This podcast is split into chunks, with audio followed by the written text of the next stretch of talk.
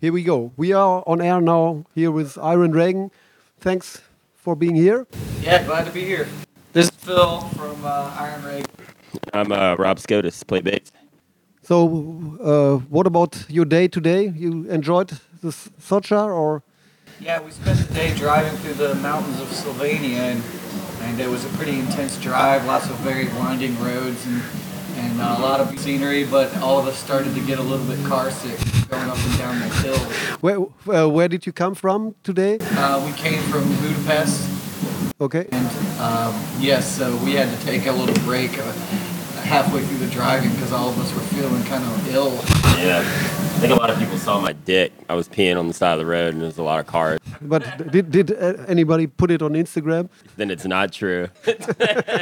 My first question would be Have you ever thought about a split EP with municipal waste or I LP? haven't really thought about that. It would be kind of. Um, a little redundant. Yeah, a little bit redundant, but uh, yeah, the two bands are.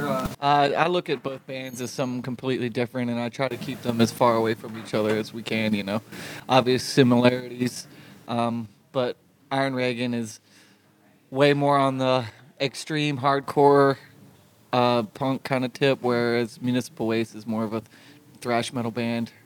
Uh, I guess it's the first time you play. You're playing Punk Rock Holiday. Uh, it's our second time, actually. It's the second time. yeah. Um, is it, as many bands say, one of the most impressive festivals with the most im- impressive uh, surround? or is Uh, yeah. there anything It's- comparable? It's definitely one of the most beautiful places in the entire world I've ever been to. There's some there's a lot of places I haven't been to yet, but man, it's it's definitely gorgeous. And uh, the crowd participation while the bands are playing are one of the best festivals as well.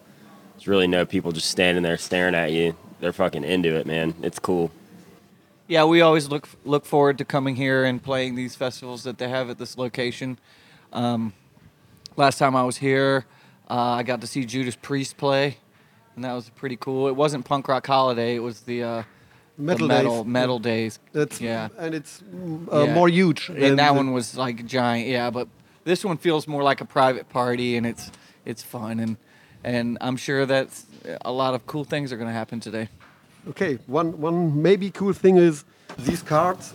There are beginnings of sentences, and we would like you to to read it and to complete it. Okay, And Oh, That's, it's a so- uh, something like a game, and uh, Yeah. you can, if you don't like it, you skip and you do as much as you like, and uh, you you start and you take the next one and so on.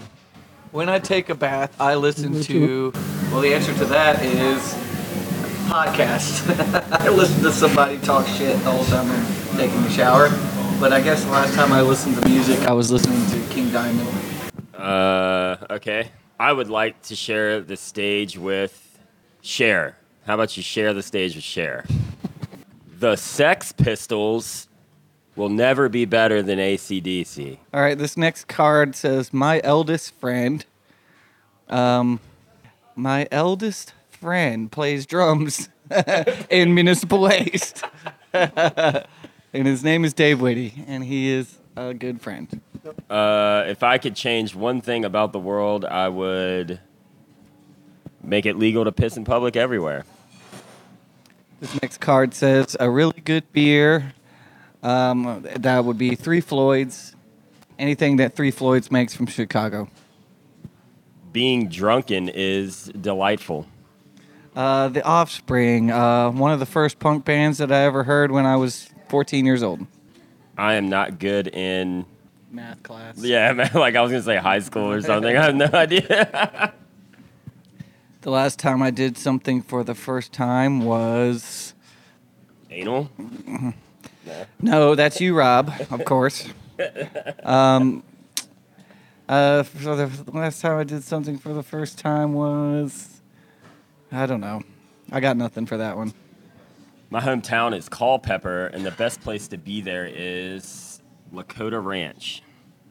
The most hated question in an interview is um, Have you ever thought about doing a split with Municipal Waste and Iron Reagan? It is worth fighting for Thin Lizzy's record fighting. I will never. I will never stop loving you.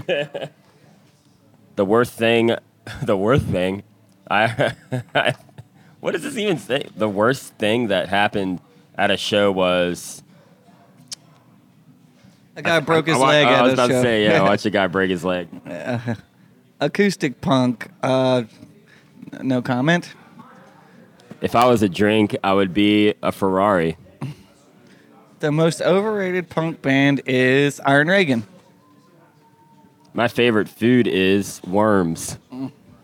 My strength is uh, cock push-ups. You'll find me on the dance floor when. Fuck, I am lost on that. When they one. play Old Town Road Oh, no, there you for go. the tenth time, hundredth, uh, ten thousandth time. Are we supposed to even do this many? I'm just kind of At having my fun at this funeral, point. they will listen to um, nice little Christian songs. For me, punk rock holiday is super. Thanks for asking. For one day in the body of someone famous, dead or alive, I choose. Um, how about Elvis Presley? If I could be a kid again, I would probably shoot myself. There we go. Smile. uh, th- th- no, thank you. The Ramones. I guess they're punk. DIY or uh, die. I think that's how that saying goes. I came into punk because she wouldn't let me pull out. Boom. Uh, he'll be here all night, folks. I'm still looking for the answer to the question. Um, are we going to uh, eva- invade uh, Area 51 or what? If I would be a box champion, my what does that say? Ring walk? My ring walk anthem would be what the Breaking Glass. The shit Stone Cold comes out to Yeah. because he doesn't do it anymore. The weirdest thing a fan did was I'm not gonna say that on the mic. Being in the studio is my favorite part about being in a band, creating new sounds, making new songs. Um, it's the best part. A free mind, free soul. On tour, I love most um, being alone. My current self advises my 10 years later self stay the same. If I had time machine, I would travel to. Um, I would go back and watch some Black Sabbath shows. The most underrated punk band is Thin Lizzy. My first car was a Thunderbird, and it was a real piece of shit. Pass.